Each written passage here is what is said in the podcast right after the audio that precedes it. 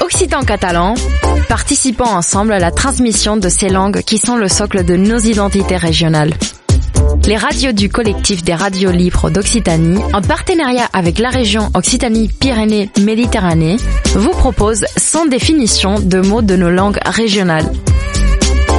Aujourd'hui, nous partons à la découverte de l'occitan. Parlem una cultura viva. Une minute, une définition. Calandreta. Calandretto, c'est la petite alouette en occitan, le mot étant en effet le diminutif de calandre qui trouve son origine dans le grec ancien.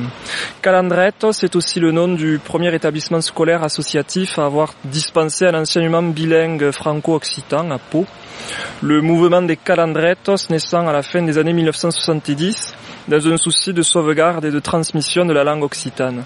Le mouvement assure aujourd'hui la scolarisation d'un peu plus de 3900 enfants et adolescents sur l'ensemble de l'espace occitanophone.